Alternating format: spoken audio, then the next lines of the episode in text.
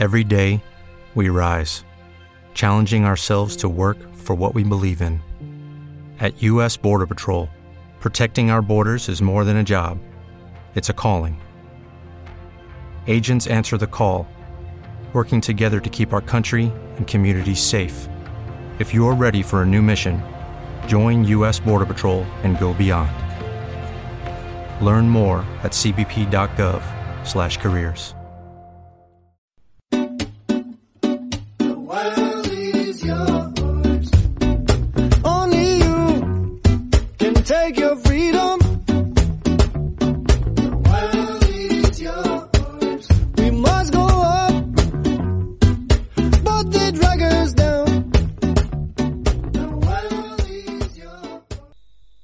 Era el 31 de agosto. Y casualidad o no, me había subido a un coche haciendo autostop con unos independentistas sarawakianos. Sarawak, un estado malayo que había estado recorriendo durante más de 15 días y que había recorrido prácticamente en su totalidad desde el oeste hasta el este, celebraba precisamente ese mismo día, de alguna forma un poquito funeraria, el Día Nacional de Malasia. Carreteras inacabadas, servicios públicos pésimos o inexistentes y una sociedad visiblemente empobrecida explicaban claramente los motivos del desamor. Fue ese mismo 31 de agosto, Día Nacional de la República Federal de Malasia, que me subí a un avión y cambié de estado. Estaba en el aeropuerto de Miri, me habían llevado los dos independentistas sarawakianos y me esperaba un cambio de estado en un vuelo de apenas una hora que iba a sobrevolar el famoso eh, estado musulmán de Brunei. Bienvenidos viajeros, vamos a empezar un nuevo episodio de Viajando sin planes, esta vez por un estado completamente diferente, por un lugar completamente diferente, aunque en la misma isla, en Malasia, eh, en la isla de Borneo.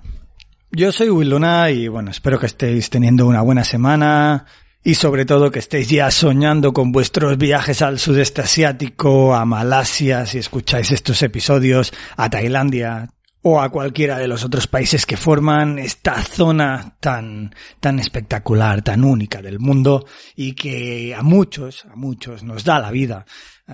Borneo, Borneo es un lugar lleno de vida, Borneo es un lugar eh, lleno de animales salvajes, lleno de jungla, de selva, y el estado de Sabah, un estado mucho más turístico que el de Sarawak, promete ofrecernos aguas cristalinas, animales salvajes y alguna, como no, alguna que otra aventura. Bienvenidos, bienvenidos a este podcast, vamos a empezar. Os recuerdo que esta sección Viaje a Borneo, la isla más salvaje del sudeste asiático, tiene otros episodios en los que hemos hablado de Kuching, de Sibu, Bintulu y Miri en el estado de Sarawak. Os lo dejo enlazado en la descripción por si queréis empezar desde el principio.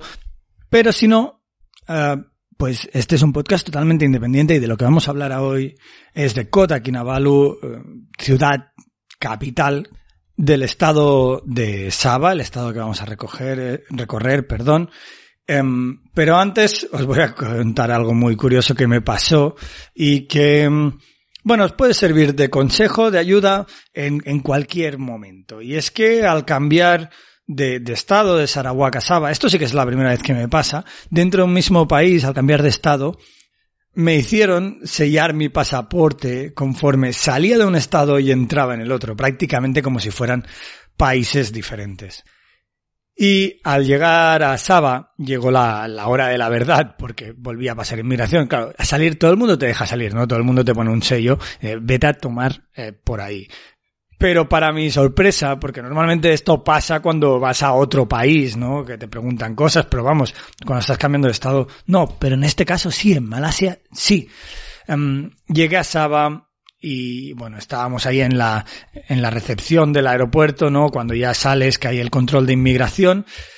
Y um, lo primero, bueno, os voy a contar lo que sucedió. Básicamente me para, eh, bueno, me para el chico, me pide el pasaporte como es normal, se lo entrego se lo mira arriba y abajo, así un poquito, y ya se veía el problema, aquí, y aquí viene el primer consejo, em, ya se veía venir que el chico que había elegido, un señor, eh, pues quizá 40, 50 años, con cara de mala hostia, no era el mejor, ¿no? Y cuando vayas a pasar una inmigración, a ver, no es una regla eh, absoluta, puede ser que tengáis mala suerte, pero si podéis coger a gente joven o incluso mujeres, es mucho mejor si, que si escogéis a hombres. No siempre se puede elegir, ¿eh?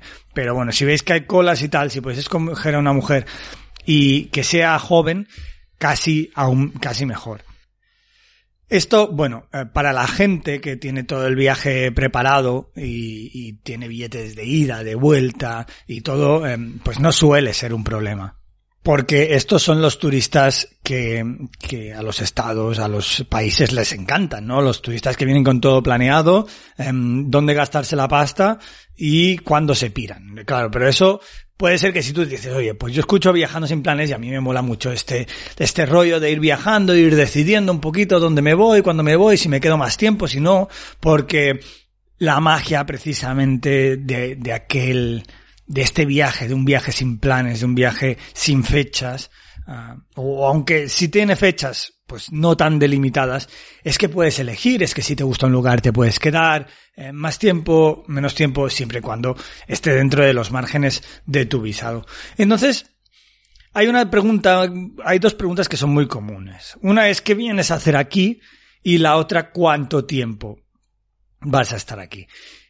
La primera parece bastante obvia, pero yo siempre os recomendaría que cuando vayáis a pasar una inmigración y, y os pregunten qué vienes a hacer aquí, directo, fácil, sencillo, viajar, visitar este lugar, eh, excepto, en plan, decirlo muy claro, vengo a visitar este lugar y este lugar.